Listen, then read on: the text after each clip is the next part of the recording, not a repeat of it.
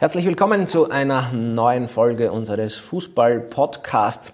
Heute freue ich mich sehr, eine echte Rapid- und vor allem Austria-Salzburg-Legende begrüßen zu dürfen. Er war zweimal bei einer Weltmeisterschaft dabei, ist zweimal Meister geworden in Österreich, war einmal Torschützenkönig und hat auch zwei Jahre im Ausland auf dem Buckel. Er weiß einiges zu erzählen und ist, ich hoffe, ich verrate jetzt nicht zu viel, ein äußerst sympathischer Kerl. Herzlich willkommen, Heimer Pfeifenberger. Servus, Servus. Ich hoffe, dass ich sympathisch bin. Fühlst du dich getroffen von dieser Beschreibung? ja, kannst weiß du, ich nicht. Kannst du leben damit? Sehr gut, ja. Also, ich freue mich jedenfalls auf eine launige Zeitreise, weil du ja wirklich viel erlebt hast. Und tue mir immer ein bisschen schwer, wo beginne ich jetzt mit meinen Gesprächspartnern, wo setze ich jetzt den Cut sozusagen und wo hören wir auf. Bei dir würde ich vorschlagen, konzentrieren wir uns auf die späten 80er und dann vor allem auf die 90er Jahre, weil es da ja wirklich abgegangen ist sozusagen in deiner Karriere. Und als Sprungbrett hinein ins Geschehen würde ich ganz gern das Jahr 1988 sehen. Als Heimer Pfeifenberger von der Salzburger Austria zu Rapid gewechselt ist, obwohl es Heimer, wenn ich richtig informiert bin, auch durchaus ernsthafte Gespräche mit Ernst Dokobil und der Wiener gegeben hat, oder? Tja, Hansi Butzek äh, war damals noch. Mhm. Und ich war mir eigentlich schon einig. Ich wollte unbedingt, ich wollte zur Wiener gehen, weil damals äh, bekannt für junge Spieler, das tut halt, Herzog war dort, der ist dann zwei wieder zu Rapid, Stöger war dort, Glatzmeier, Gary war damals Heraf, glaube ich auch. Heraf, äh, das war einfach so eine junge Generation. Ruskurtel, kann ich mich nur so erinnern. Lose. War mir eigentlich einig mit der Wiener und bin zum äh, Präsidenten gegangen, zum Rudi Quellenberger, und habe ihm das gesagt, dass ich mich geeinigt habe mit Hansi Putzig. Hat er gesagt, nein, er hat mich gerade zu Rapid verkauft. das war so mein Schlüsselerlebnis. Da habe ich gesagt, nein, ich gehe nicht zu Rapid. Obwohl Rapid mein ich war ja vom, äh, als, als kleiner Bub riesen Krankel-Fan, riesen Rapid-Fan. Also das war für mich das, äh, war für mich auch das Größte, äh, dort dann zu dem Verein zu gehen. Weil bei mir ist es sehr schnell gegangen, wenn ich sage, ich war in Zederhaus, ich bin erst mit 19 zu Salzburg gegangen, äh, damals äh, 87 war das, in die zweite Liga. Äh, ja, hätte schon früher gehen können, haben wir es nie zutraut. Das hat mich immer so ein bisschen begleitet auf meiner Karriere. Also selber hat man, hat man das nie so zutraut. Selbstzweifel. Ja, voll. Die anderen, Kann aber auch ein Qualitätsmerkmal sein. Ja, schon, aber ich habe Gott sei Dank viele Mentoren dann gehabt im Nachhinein, die haben, die, die haben mir viel mehr zutraut wie mir selber und das war ein großes Plus. Und der Rudi hat mir damals äh, gesagt, nein, er hat mich gerade zu Rapid verkauft und äh, sein Satz war dann noch, und du wirst mir irgendwann einmal dankbar sein. Bist du es ja, selbstverständlich. Ja, das war für mich, aber ich habe es wirklich nicht zutraut, weil Rapid war damals, glaube ich, Cupsieger, Meister äh, die Saison davor. Und da hat mir gedacht, das spiele nie, nie. Und dann ja, ist es halt so weit gewesen. Und dann bist du aber tatsächlich in eine der schwierigsten Zeiten bei Rapid wahrscheinlich reingekommen, wirtschaftlich. Ja, schon. Wie hast du da gerade deine Anfänge erlebt? Wenn man bedenkt, dass du, glaube ich, gleich einmal mit Verletzungspech auch gesegnet warst zu Beginn und dein erstes Tor für Rapid erst in Runde 23 erzielt hast. Stimmt das? Stimmt, ja. Stimmt. das heißt, wie schwierig war es für dich, in der Stadt Wien in die Gänge zu kommen? Jetzt erst bin ich mir mal verfahren, wie ich runtergefahren bin. Was die eineinhalb Stunden, eineinhalb Stunden, ich habe die Wohnung nicht mehr gefunden. Ja, das war immer sensationell der Bergbauernbauer aus Sena aus dem Lungau kommt, kommt in die große Stadt, das war unglaublich. Ich habe die Wohnung nicht gefunden, eineinhalb Stunden verfahren. Okay, das hat sich irgendwann einmal eingependelt. Ich habe dann meine Familie auch schon, ich habe äh, zwei Kinder damals schon gehabt und, und meine, meine Frau, die sind mit mir natürlich auch gegangen, allein war ich eh nirgends hingegangen. Äh, und ja, der Anfang, ich bin gekommen dann, habe gespielt, äh, Super Cup-Finale habe ich sogar in der Startformation gleich gespielt, haben wir gewonnen. Und erstes Meisterschaft für auch gespielt, äh, in St. Pölten auswärts. Und da haben wir eins nicht verloren. Und das war mein letztes Spiel mal am Anfang. so Zeit, mal längere Pause so zeitlich einmal angefangen. Ja. Also ein Einstand nach Maß schaut anders aus. Ja, Wahnsinn. Also unglaublich. Kann ich mich noch genau erinnern dann. Und dann habe ich, war ich auf der Bank und, oder auf der Tribüne ab und zu, habe ich mal bei den bei die U21 oder 23 hat es damals noch geheißen, habe ich auch mal gespielt. Und dann habe ich mal ein Seitenbandel gegessen. Mhm. Otto Baric war ja Trainer, der hat mich ja geholt, hat dann gehen müssen. Und dann ist der Vladko Markovic gekommen und ja, der hat mich gar nicht kennt in Wahrheit. Und hat, der hat immer mitgekriegt, dass ich selber viel trainiere, in, dort im Trainingsgelände bei Rapid. Und ja, nein, äh, sie wollten mich eigentlich verkaufen oder ich wollte eigentlich dann zum LASK, weil man dachte, da ist es vielleicht leichter. Döfi Blutsch, glaube ich, war damals. Der wollte mich unbedingt äh, zum Las holen.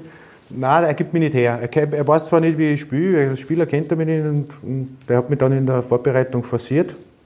Und beim ersten Spiel auf der Hohen Warte auf einmal habe ich getroffen. Und dann ist er hingegangen. Dann ist er hingegangen. ähm, ich mag mich jetzt schon ein bisschen dafür entschuldigen, in welche Richtung das Gespräch jetzt in unmittelbarer Zukunft verlaufen Brauchst wird. Nicht. Weil ich habe mir ein paar pikante und markante Spiele von Rapid mit Beteiligung von Heimat Pfeifenberger herausgesucht.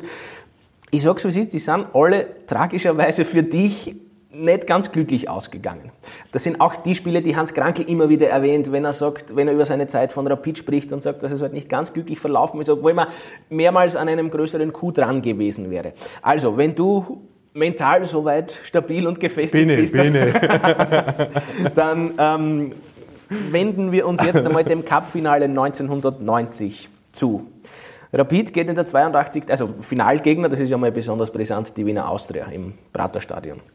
Rapid geht in der 82. Minute durch Fjörtoft, einem Sturmpartner, mit 1 zu 0 in Führung. Und dann erzählen Franz Wohlfahrt und Andi Ogris, sie haben schon beobachtet, wie Rapid-Spieler den Pokal geküsst haben und schon ein bisschen voreilig gejubelt haben. Das hat die Austrianer offenbar noch einmal angespornt und der in deinem Fall ungustiöse Andi Ogris war so frech und hat, glaube ich, in der 92. 93. Minuten den Ausgleich erzielt. Die Wiener Austria gewinnt in der Verlängerung des Cup-Finale mit 3 zu 1. Wie tief sitzt dieser Stachel heute noch, Heimer? Ja, schon sehr tief. Also ich muss sagen, äh, das sind schon, äh, die kommen ja vielleicht ein paar so Schlüsselerlebnisse, aber die haben mich schon geprägt dann. Ja. Äh, aber zu der Zeit unglaublich. Also das stimmt natürlich, dass die da draußen schon gefeiert haben. Und das war für mich aber dann schon so ein Zeichen irgendwann, los die ganzen Blödheiten in Zukunft. Mhm bevor das nicht aus ist, ist nicht aus. Also das habe ich schon gelernt, weil ich habe ja, ich habe ja auch noch nicht so viel kennt von der Fußballwelt, von der großen Fußballwelt.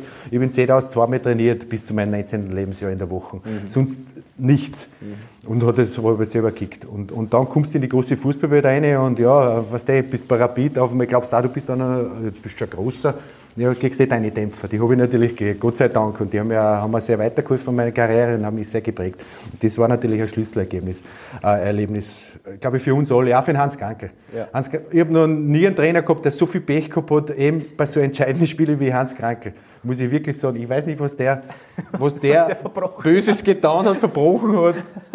Normal, wenn der drei Titel nicht, äh, war der, das was leicht möglich gewesen wäre wäre sicher, hätte ein ganz anderes Standing gehabt als Trainer. Also ich hoffe, er hört jetzt nicht zu genau zu, weil wir bohren ja jetzt quasi auch ja, in seinen Wunden sozusagen, aber, ja, es, es hilft ja nichts. So, das also eine dramatische Geschichte von Heimer Pfeifenberger und Rapid, was den österreichischen Cup angeht. Es geht leider in der Tonart weiter. Heimer, du weißt, was jetzt kommt.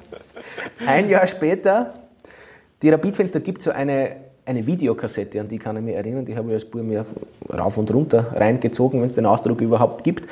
Und man hört da entsetzte Rapid-Fans, die da so an der Kamera vorbeibrüllen, das ist ein Skandal. Und einer der Spieler, die da wirklich sehr niedergeschlagen im Bild zu sehen sind, ist der Heimer Pfeifenberger. Also die Rede ist vom Cup-Finale ein Jahr später. Rapid verliert gegen den Zweitdivisionär Stockerau mit 1 zu 2. Sensationell zumindest sensationell gut für Stockerau. Ja.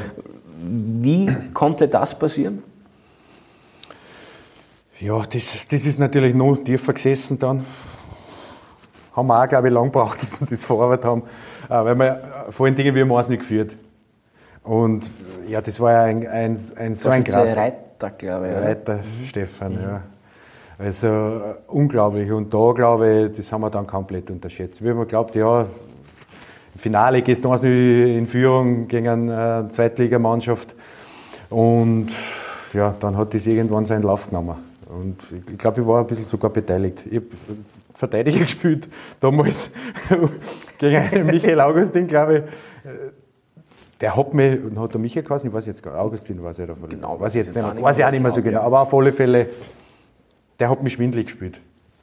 Und das war, war für mich natürlich äh, ja, ganz, ganz entsetzlich, das Ganze.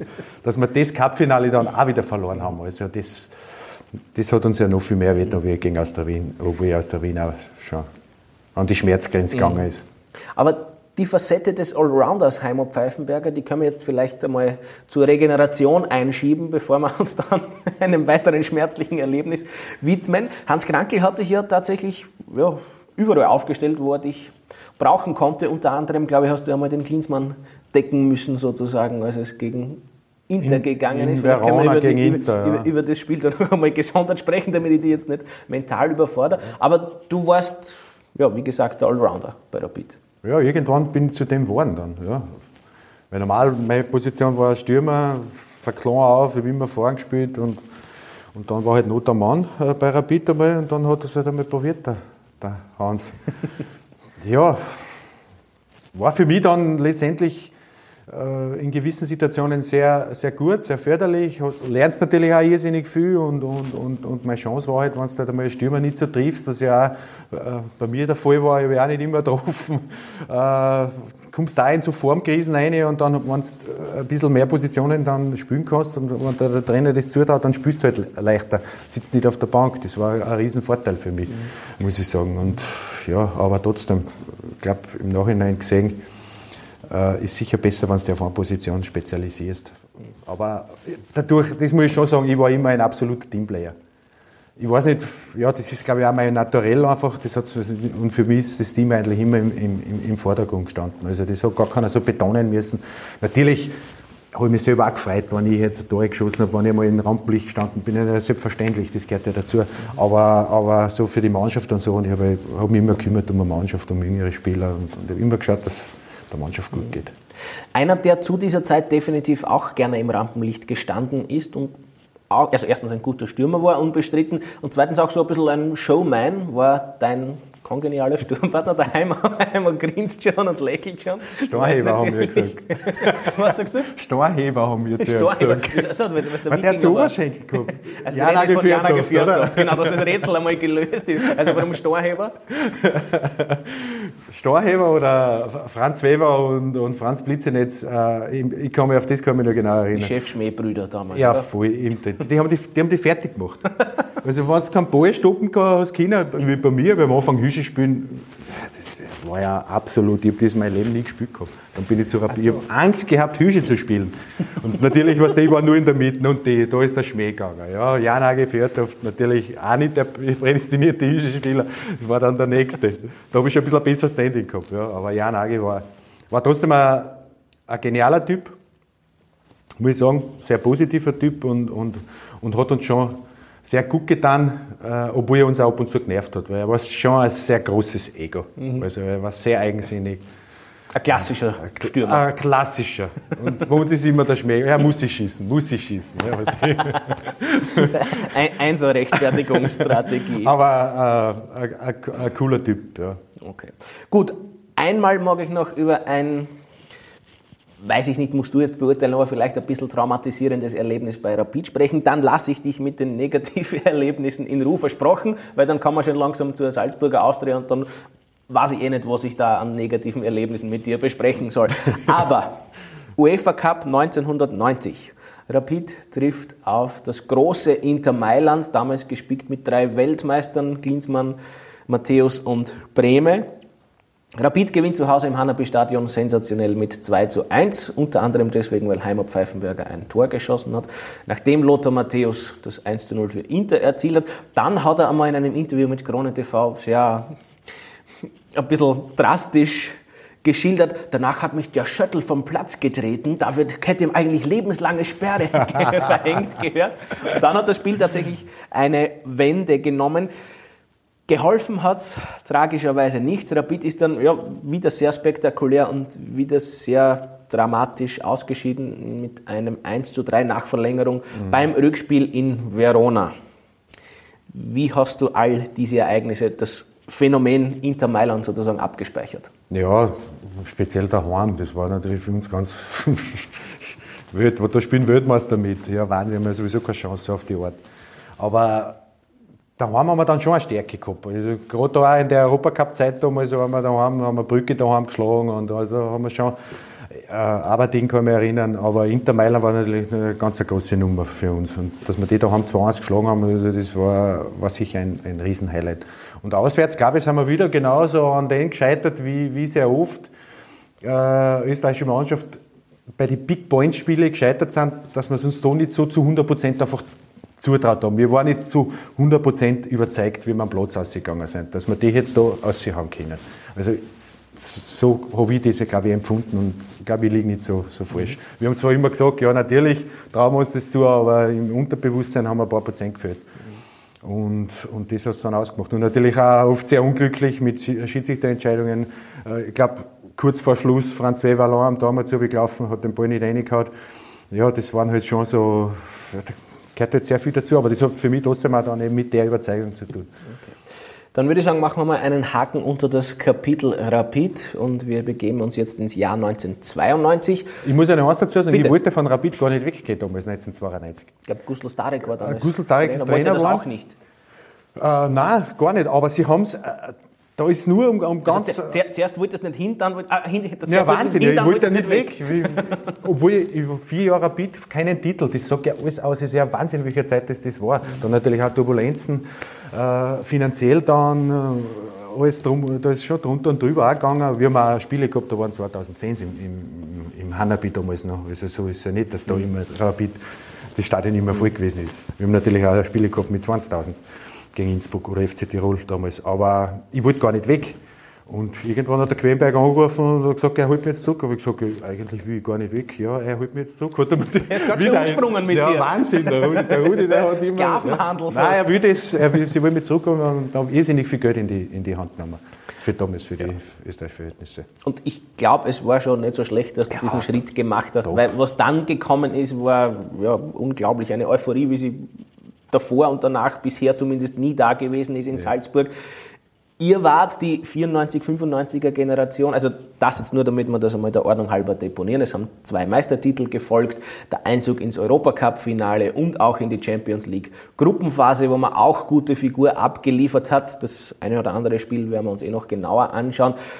Aber damit man mal so ganz grundsätzlich beschreibt, was da abgegangen ist, ich glaube, ihr wart de facto Popstars Otto Konrad hat zuletzt erzählt, es hat einmal irgendeine Autogrammstunde mit den Salzburg-Spielern in einer Diskothek gegeben. Da war Stunden davor die Disco komplett voll, die Schlange ist bis raus auf die Straßen gegangen und ihr seid, wie soll man sagen, vereinnahmt worden von den Fans. De facto. Ja, unglaublich damals. Die Zeit war ein Wahnsinn. Ich kann mich erinnern, in der Plus City waren wir mal Autogrammstunde, ich glaube, wir waren fünf Spieler, äh, geflüchtet haben wir flüchten müssen. 4000 Leute drinnen, die, die Auslagen, die Fensterscheiben, also von den von die Läden, ein, äh, zusammenbrochen, die, haben die, die Fans haben die eindruckt, unglaublich. Aber wir müssen im Hinterausgang haben wir müssen flüchten. Das, das Ganze beendet worden in der Plus City. Äh, nein, es war unglaublich. Also die, Jetzt wart wie es Michael Jackson immer Die Euphorie, die Hysterie, was du, beim Einkaufen, was nicht, wo hingegangen bist, das war, war wirklich unglaublich. Mhm.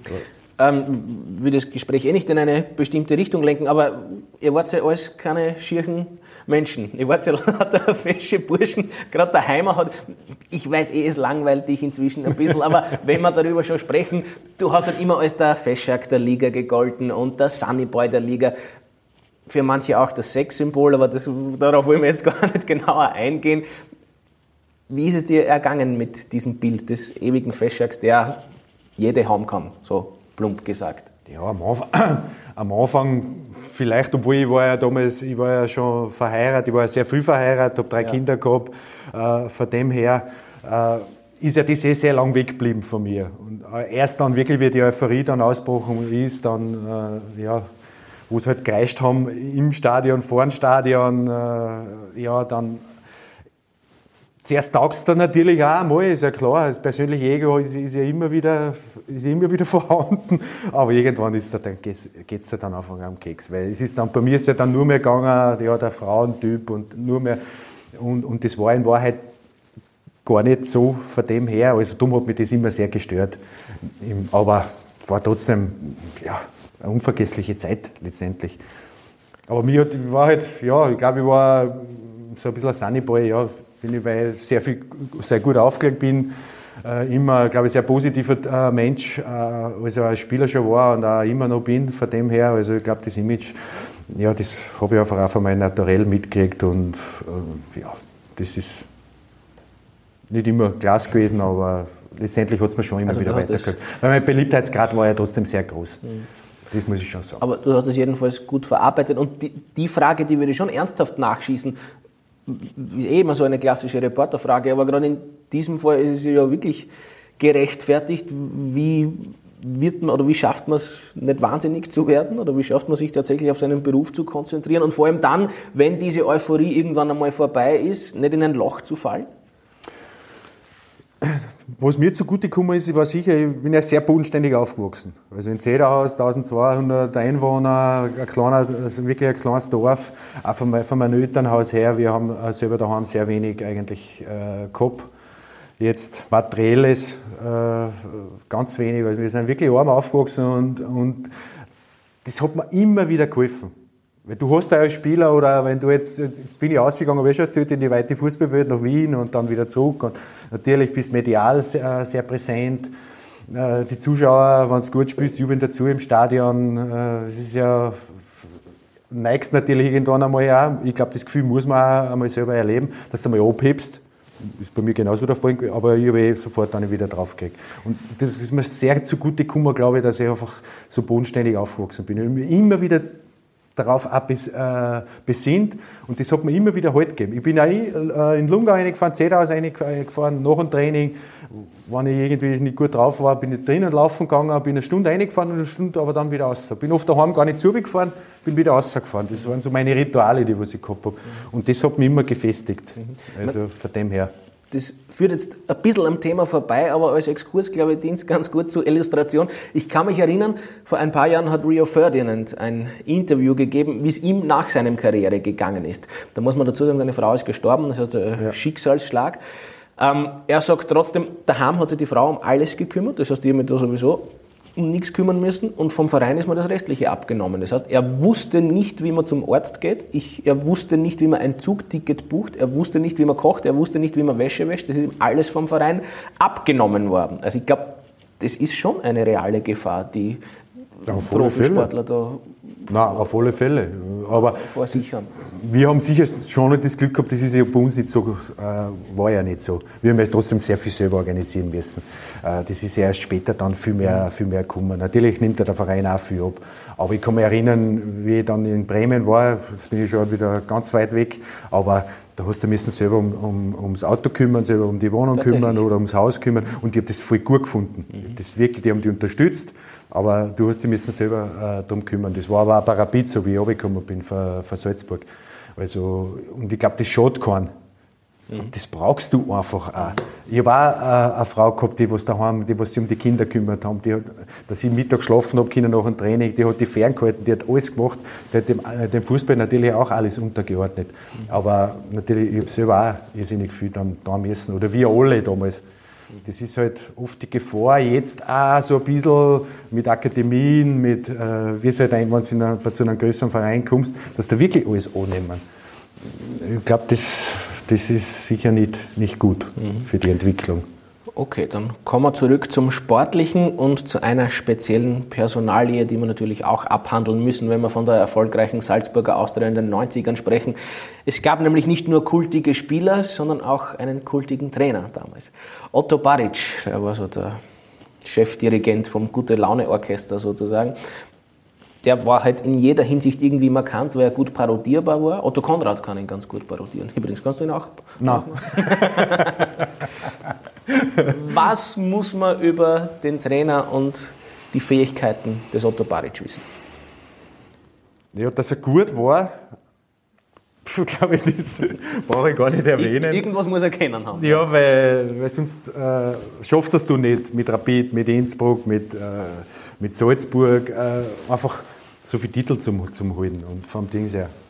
Mir hat da immer fasziniert, erstens die Spielerbesprechungen waren, waren äh, genial. Immer wieder, obwohl es da ab und zu auch am Keks gegangen sind, muss ich wirklich sagen, weil wenn du dann äh, einen Trainer immer wieder hörst, immer das Gleiche, immer das Gleiche, aber er hat das, da hat er trotzdem, das hat er sehr gut verstanden und was ich am meisten geschätzt habe, bei ihm, er hat uns so viele Freiheiten gegeben. Also unglaublich. Der hat oft drei Tage freigegeben, wo wir dann gesagt haben, das gibt es ja nicht, jetzt gibt uns der drei Tage frei. Der hat es verstanden, eine Mannschaft zusammenzustellen. Ich glaube, das war die große, äh, ganz die große Kunst von ihm, mit Routiniers, mit sehr viel Routiniers und ab und zu ein, zwei Junge dazu. Also, aber mehr im Routiniers und ja, wir haben einen gehabt, speziell in Salzburg dann, mit Harry Weber. Ja, das war sein Recht, rechte Hand am Platz, aber auch außerhalb vom Platz und der hat, hat uns eigentlich erzogen. Mhm. Das muss ich wirklich sagen. Mit Otto Baric, wir haben schon erwähnt, ist es dann auch ins UEFA Cup Finale 1994 gegangen. Und das Heimo, obwohl Salzburg im Achtelfinale fast draußen war. Mhm. Es gab dieses legendäre Spiel oder die beiden legendären Spiele gegen Sporting Lissabon. 0 zu 2 Auswärtsniederlage. Dann glaube ich, Adi Hütter macht im Rückspiel das 1 zu 0. Und das zweite, oh, jetzt bin ich glaube ich Leo Lein. Mhm, ah, sehr na, gut bitte. informiert. Na schau, na schau. Wow. Also gerade noch irgendwie am letzten Drucker und dann halt das äh, spektakuläre Wolletor von Martin Ammerhauser, das dann den Deckel drauf gemacht hat. Das war, nehme ich an, einmal ein positiv konnotierter Eckpfeiler in deinem Karriereverlauf, oder? Oder was deine Europacup-Geschichte angeht. Ja. War schon sensationell. Ja, auf alle Fälle. Muss ich schon sagen, aber Lissabon auswärts, das war für mich persönlich eine Katastrophe. Wir hätten sicher 7-8-0 verlieren können. Und ich, ich habe vorhin gespielt als Stürmer, ich glaube, ich habe sieben Ballkontakte gehabt. Es war unglaublich. Das Spiel war unglaublich. Also das war Wahnsinn. Und daheim natürlich, ja, wie man es dachte, ja, ja, null Chancen mehr eigentlich, weil es auswärts so dominant war. Das war wirklich eine, eine super Mannschaft damals. Und ja, wie es halt im Fußball ist, auf einmal passiert halt das auch. Und das ist eigentlich dann angegangen, da ist ja die ganze Euphorie angegangen. Aber wir haben, wir selber gar nicht mehr gerechnet damit. Mhm. Dass der Martin den eine hat, da mit einem weniger oder dazu, ich kann mich erinnern, Kurt Gager ist ausgegangen, äh,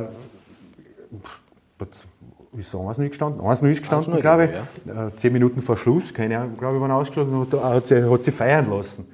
Der ist ausgeschlossen worden und hat sie, hat sie feiern lassen. Weil mich 1 geführt war für uns schon ganz ein großer Erfolg, wenn du die 1 nicht schlagst. Aber dass wir aufsteigen, hätte man zu der Zeit nicht geglaubt. Ich glaube, der Otto Baric war der Einzige, der daran geglaubt hat. Oder Harry Weber, das waren schon so die, die was uns, ja, die, der Siegeswille, der unbedingt, den, was die gehabt haben, die, den haben sie uns wirklich eingeimpft. Und das, für das bin ich einer irrsinnig dankbar. Und es ging dann ja in dieser Tonart nämlich sehr dramatisch und sehr, ja, auch ein bisschen pathetisch weiter.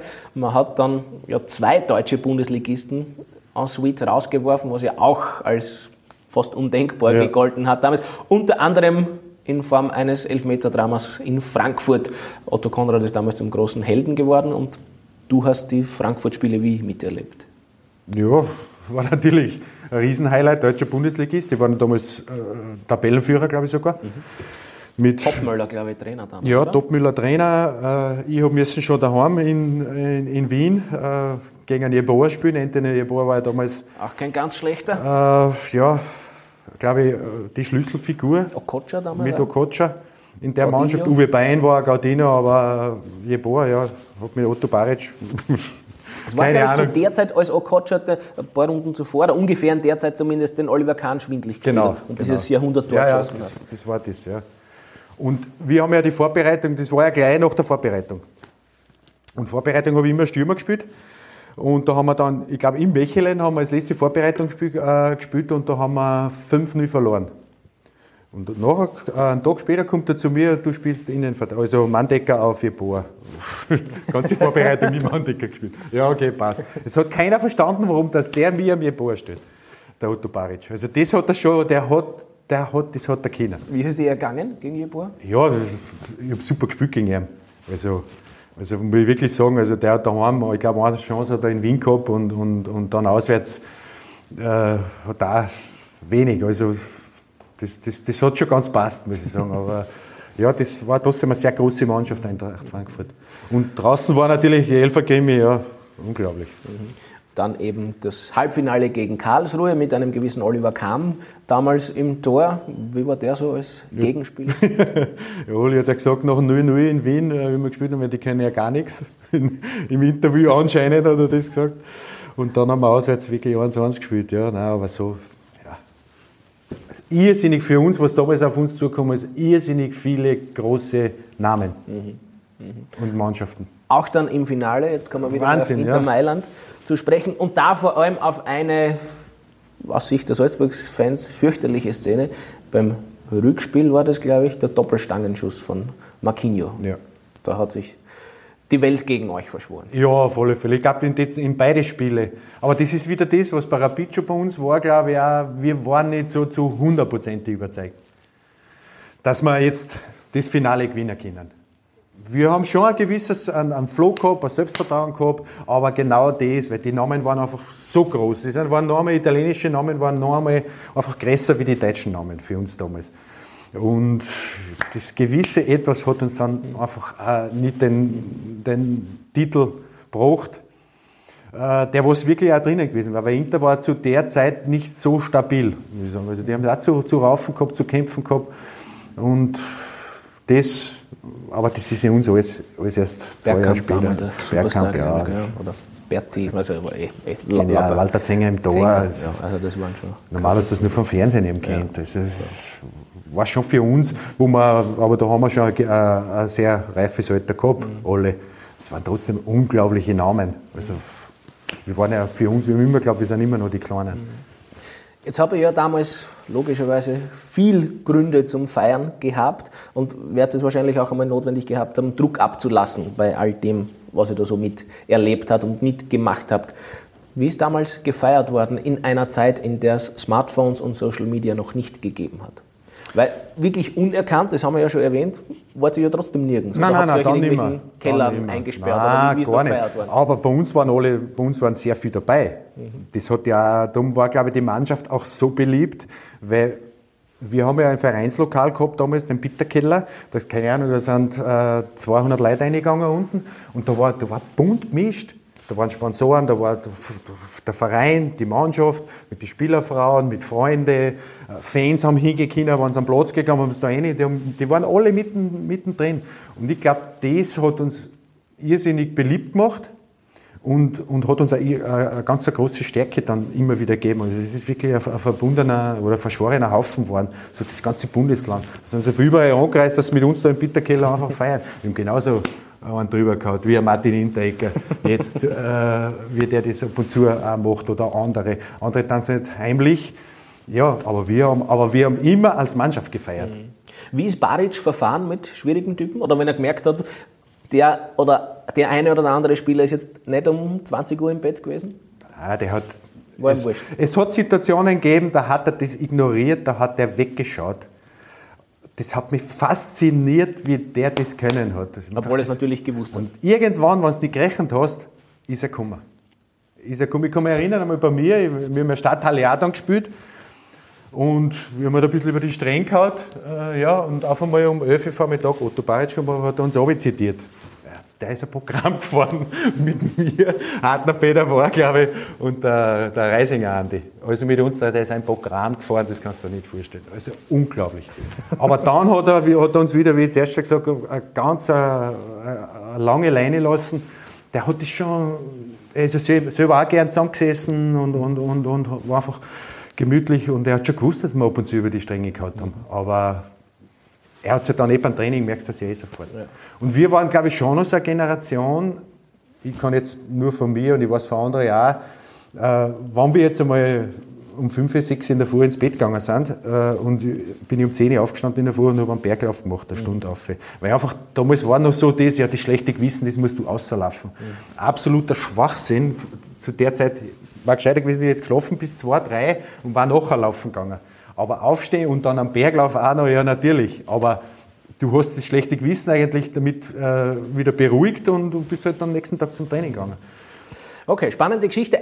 Eine Station sozusagen aus deiner Salzburger Zeit mache ich noch explizit behandeln, weil dann müssen wir natürlich auch noch über deine Zeit bei Werder Bremen und kurz zumindest noch über deine Teamkarriere sprechen. Das heißt, ein bisschen was habe ich ja, ja. Doch, doch, noch vor mit dir. Du hast leider zu viel erlebt, dass ich dich jetzt da irgendwie schnell ent entlassen könnte. Also, in der darauffolgenden Saison ist die Salzburger Austria in die Champions League Gruppenphase eingezogen. Heimat Pfeifenberger, so jetzt blamieren wir, wenn ich es nicht weiß. Ich glaube, zweifacher Torschütze in der Champions League. Das erste Tor im der vierten Gruppenspiel bei AEK Athen, mhm. glaube ich. Davor hat es das Skandalspiel beim AC Milan gegeben, als Otto Konrad von einer Flasche, glaube ich, mhm. getroffen wurde. Es ist dann von der FIFA so geurteilt worden, dass kein Verein Punkte bekommt. Genau. Wie hast du dieses Spiel abgespeichert? Ich weiß noch, ich habe gegen einen Ruth Gillic gespielt. Mhm. Auch kein ganz schlechter. Also war sicher ein überragender und der hat Katz und Maus mit mir gespielt, auswärts im San Siro. also nicht zum Bändigen gewesen. Keine Chance. Ich war wieder Mann, der K.O. Der hat mich, ich war zwar war nicht ganz fit, aber letztendlich war man schon, da waren wir wirklich chancenlos. Da haben wir, kann man sagen, ein Glück gehabt, unter Anführungszeichen, dass wir das zumindest denen auch die Punkte genommen haben, dass wir irgendwann dann diese Endspiel noch gekriegt haben in Wien dann. Äh, was natürlich ein bisschen unglücklich war, ich glaube, wenn, ja, wenn der Otto liegen geblieben wäre und, und, und ich weiß gar nicht, den haben sie nicht, der hat weitergespielt dann, glaube ich, oder? Ich glaube schon. weitergespielt, ja. ja danach und dann hat er müssen raus. Wenn der gleich liegen geblieben wäre, dann hätte man das wahrscheinlich ja. äh, gewonnen gehabt. Aber vom Dings her keine Chance, vom, mhm. vom Fußballerischen, da haben wir keine Chance gehabt. AC Milan war eines von den schlechtesten Spiele, was wir gehabt haben. Aber, oder der, der, Gegner einfach so gut. Also die waren wirklich, da waren wir chancenlos. Also wir waren dann nach Ajax Amsterdam in der Gruppe und eben AEK Athen. Und auswärts hat es dann den ersten drei Punkte, glaube ich, überhaupt einer österreichischen Mannschaft in der Champions League ja, Athen, ja. gegeben. Und Heimer Pfeifenberger hat als Torschütze geglänzt.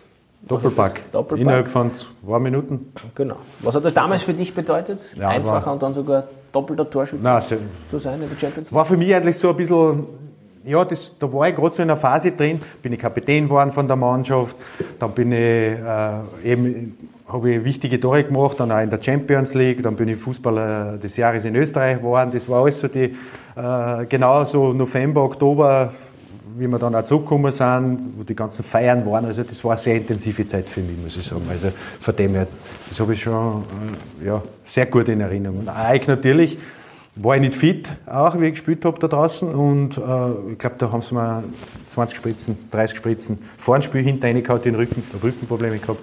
Und in der Halbzeit wieder so quartelt, hat man das äh, genannt. Also da haben sie wirklich, und, ja, waren es von meinen besten Spiele, glaube ich, gespielt. da habe ich aber wirklich äh, in der Vorbereitung noch nicht gewusst, wie ich spielen kann. Mhm. Also, aber das haben wir dann. Hasi hat Tor gemacht, mhm. super Tor, Hasenhüttel. Mhm. Und da haben wir wirklich auch sehr gut gespielt. Mhm.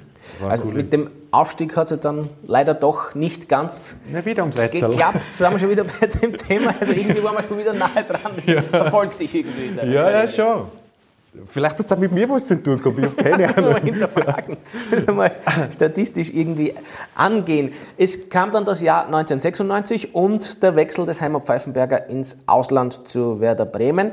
Dixie Dörner war damals Cheftrainer bei Werder Bremen und du hast gemeinsam mit dem Andy Herzog dort gespielt, obwohl es das hast du mir zumindest im Smalltalk verraten, so ehrlich bin ich, ich hätte es nicht mehr gewusst, ja. auch ernsthafte Verhandlungen mit Schalke 04 gegeben hat. Ja, ja, ja, war eine spannende, spannende Zeit. In Salzburg selber, wir waren ja damals schon so ein bisschen, ist schon bergab gegangen. Hat man gemerkt, dass wir schon sehr satt waren. Mhm. Emotionen draußen, Trainerwechsel immer wieder. Wir haben auch nicht mehr so, so, so viel gespielt. Ich hätte schon 95 gehen können zu Kaiserslautern, war ich schon draußen. Friedel Rausch war damals Trainer. Aber war einfach die Ablöse zu, äh, zu hoch. Quenberger hat damals, glaube ich, 4 Millionen Mark. War ein Riesenablöse. Schon, wieder der Quenberger. Ja, ja, hat, der hat verlangt, ist gescheitert. Und äh, dann ist eben 96 gekommen, war eigentlich für mich persönlich jetzt ganz, habe ich ganz gut gespielt wieder. Und dann Werder Bremen, Schalke, die wollten wir halt beide unbedingt holen. Und ja, Schalke war eigentlich noch mehr interessiert. Die haben alles in die Waagschale äh, geworfen. Rudi Assauer war ein paar Mal da, äh, kann mich noch erinnern. Sheraton Hotel in Salzburg, das erste Mal getroffen nach einem Spiel. Hat er Zigarre äh, geraucht? Ja, selbstverständlich. Und ich bin reingekommen, was der damals natürlich, ja, modisch angezogen, so karierte äh, Hosen, rot-orange irgendwie so gemustert. Ja, wie siehst du denn aus, dieser Kummer? Wie ein Kanarienvogel. Das war die Begrüßung, nicht Hallo und Servus, Rudi Assauer. Also war schon, war aber, hat mir gut getan, weil das einfach das Gespräch schon aufgelockert hat. Woran ist es gescheitert dann? Warum ist es mit Schalke nichts geworden? Ich bin dann rausgeflogen äh, mit meiner, meiner Frau und, und mit einem Freund von mir, der mich da ein bisschen begleitet hat und schon einen riesen Touch gemacht, hab, bin aus schwarz-gelb angezogen, war unbewusst jetzt. Das muss man sich auch wieder, ja, was machst du denn? Hat er gesagt. Weißt du nicht, was Dortmund für eine Farm hat? Taktisch unklug natürlich. Jörg Berger war Trainer, äh, genial. Ja, alles haben sie geschmackhaft gemacht. Und ich habe gesagt, nein, ich bin ausgestiegen, äh, bin ins Stadion reingegangen, habe zu meiner äh, damaligen Frau und meinem Freund gesagt, nein, da gehe ich nicht her. Und bin so, habe auch gewusst, dass ich zwei Tage später nach Bremen äh, fliege, dass ich mir das auch noch anhöre. Was war so abschreckend im Stadion? Ja, das alte Parkstadion noch und war aber schon alles in, in Planung damals, das neue Stadion, hat das, die Pläne hat der Herzog, der, der, der Rudi Assauer und so. Also, auch der Trainer, der Jörg Berger war äh, top Gentleman und, und, und die, wirklich. Und ich war aber auch Schalke-Fan irgendwie so. Dings, aber das, ich bin ausgegangen und gesagt, nein. Ja, aber wieder mal genauso, das Zögern, ja, nein, ich traue mir das vielleicht doch nicht zu, vielleicht können wir es noch eine Woche ausschieben, die Verhandlungen. Dann bin ich Bremen aufgeflogen, äh, habe mir das angeschaut und das, da bin ich dann im Stadion und auch die Stadt ein bisschen angeschaut. Wenn ich wo hingehe, dann geht da her. Und da hat der Andi ein bisschen nachgeholfen einmal, weil der ist für, hat damals für Bayern noch gespielt, ist für die Bayern zurückgegangen. Und dann, ja, wo habe ich aber da auch wieder umeinander gedruckt. Ich war also umeinander gedruckt, also mit 30 Jahren, unglaublich in Wahrheit. Ja, und irgendwann habe ich zu meiner Frau ich damals gesagt, nein, ich glaube, ich bleibe in Salzburg. Dann hat sie gesagt, du Hosenscheißer. Das werde ich nie vergessen. Und das war eigentlich der ausschlaggebende Punkt, wo ich dann gesagt habe, Hosenscheißer nimmt mit denen nicht. Nicht, wenn meine Frau nicht. Aber ich, äh, Dr. Flick war damals mein Rechtsanwalt, der was die Verträge gemacht hat. Angerufen, kannst du zusagen, in Bremen, ich gehe nach Bremen. So ist das dann. Wie hast du Werder Bremen als Abenteuer abgespeichert? Auch die Zusammenarbeit mit, oder Zusammenarbeit kann man ja sagen, mit Andy Herzog. War er so einer der besten Mitspieler in deiner Karriere? Ja, absolut. War in Bremen, war die Figur, wie der zugekommen ist von Bayern. Er war ja vorher schon dort, war Riesenstanding. Äh, ich bin so mitgeschwommen mit ihm in dem, in, dem, in dem Standing. Die Leute waren uns sehr positiv gesinnt, äh, haben, haben auch mich dann, glaube ich, sehr ins Herz geschlossen, obwohl meine Leistungen nicht immer sehr gut waren da draußen. Also ich habe ja auch einen großen Respekt gehabt vor der deutschen Bundesliga und habe dann auch ab und zu Position, Positionen spielen müssen. Gut haben sie mir als Stürmer wieder, Dixie Turner. Ich wollte nur kurz sagen, Dixie Turner und ich Verhandlung, also Vertragsverhandlung, ich glaube in einer Stunde zehn Sätze.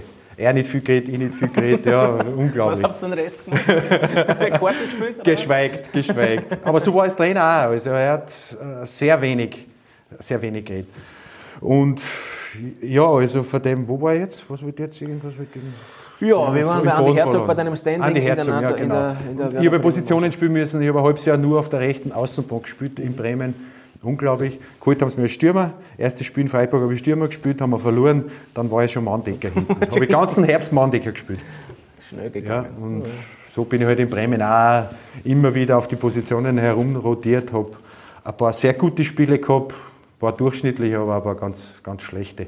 War viel angeschlagen, bin immer nach Salzburg zurückgeflogen, äh, behandeln lassen beim Leberbauer Franz. Äh, einmal eine ganze Vorbereitung, kann ich mich erinnern, war eine ganze Vorbereitung, Wintervorbereitung herunten, habe ein Training gehabt mit der Mannschaft, bin zurückgekommen und habe erste Meisterschaftsspiel gespielt, was ja wieder dann auch für mich gesprochen, also hätte ich mir nie gedacht. Der hat mich sofort aufgeschrieben, der Trainer. Also Vertrauen haben sie ein großes gehabt zu mir. Ich glaube, mein Image, was das jetzt den Profi Pfeifenberger oder den Profifußballer, das war schon sehr positiv, weil ich einfach irrsinnig viel da habe selber für mich äh, außerhalb vom Mannschaftstraining oder Vereinstraining.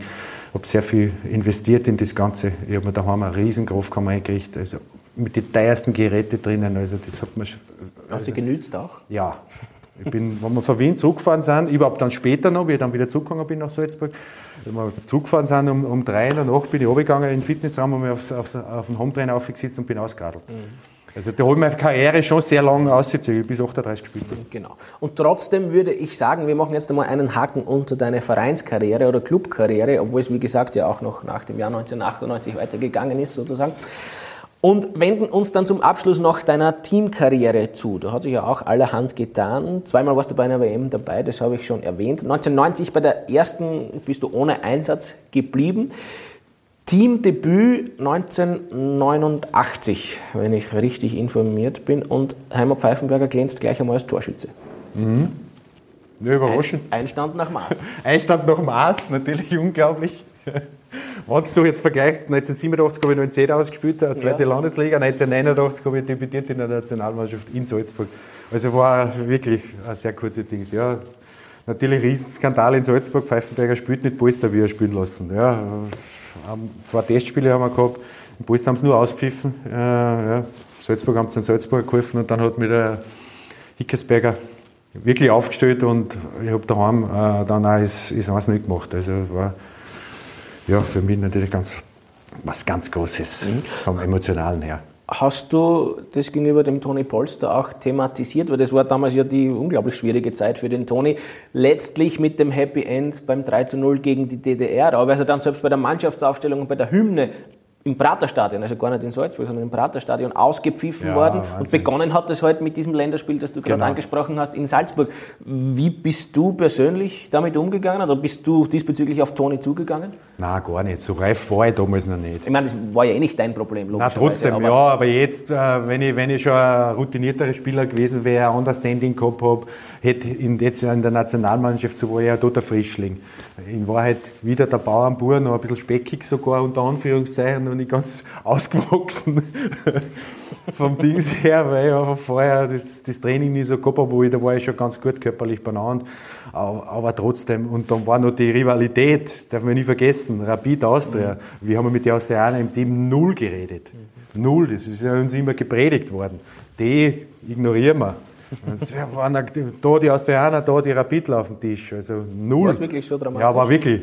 War wirklich. Also mit Austrianern habe ich mich fast nicht unterhalten. Wahnsinn. Und die habe ich erst viel später äh, an Andi Ogris, an, an eben auch Toni Polster, war für mich auch immer Austrianer, äh, oder auch Peter Stöger, die habe ich erst viel später dann schätzen gelernt. Also wo das Ganze, da war ich schon in Salzburg dann in Wahrheit, aber als Rapidler, da hat es nur Rapid gegeben. Aus, nein, mit denen wir nicht. Das sind unsere Feinde, unter Anführungszeichen. Auch wenn wir jetzt gemeinsam mit der Nationalmannschaft spielen. Und darum glaube ich, da war ich mir ja gar nicht reif, dass ich auf, auf den Polster Toni zugegangen hat. Aber da, Ist glaub, es jetzt noch Thema zwischen euch beiden, wenn ihr euch über den Weg läuft? Das, das war ja dann sofort erledigt. Nach, nach dem DDR-Spiel war das erledigt. Es hat noch ein Spiel gegeben in, in, daheim gegen Russland.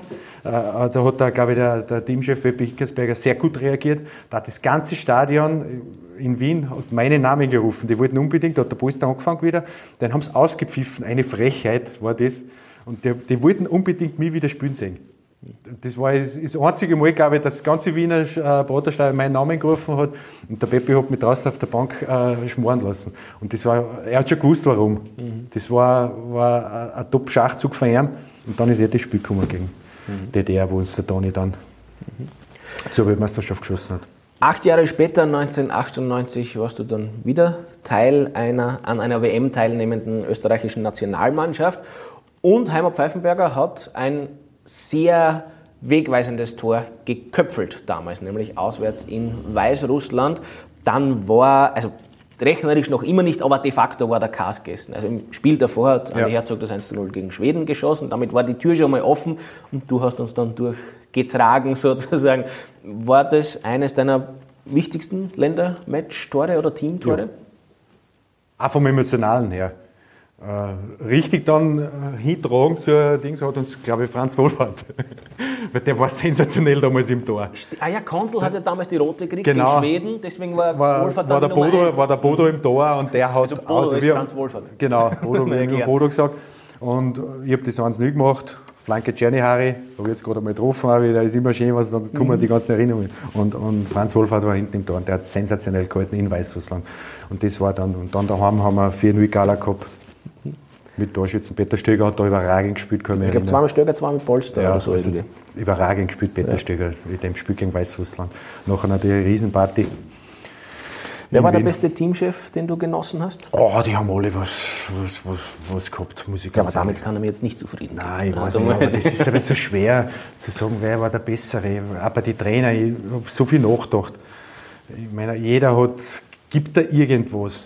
Irgendwann stumpfst du an, du merkst es ja, ich ja selber dann bei meiner Trainerkarriere irgendwann einmal gehabt, das merkst du dann selber, stumpfst du auch ab. Aber es waren, ich muss sagen, es waren trotzdem alle große Persönlichkeiten, muss ich echt sagen. Aber Herbert Bohaska, den habe ich, obwohl er auch aus der Wien-Trainer war, aber ich weiß, dass er mich damals schon geschätzt hat, wie er bei aus der Wien war und ich bei Rapid, weil der hat mich immer gesehen, da im, im, im, auf der Höhenstraße immer laufen geht. Das hat immer die Australier erzählt.